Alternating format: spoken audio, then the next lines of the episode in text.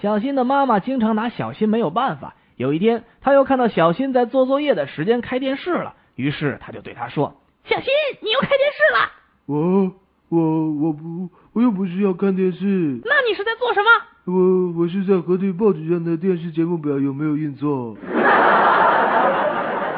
妈妈，你说做任何事都必须有始有终的，不可以半途而废，对不对？没错，那连续剧今天是大结局，你不能阻止我看完哦。：“小新，你这学期捡到十次钱吗？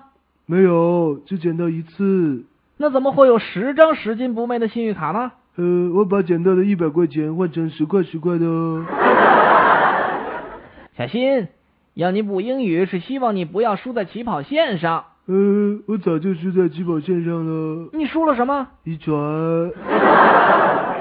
妈妈，公园里有个可怜的老人在叫，哎，我想帮助他。小新真有爱心，给你十块钱去帮助他。对了，他在叫什么？呃，他在叫，买香肠了，买香肠了。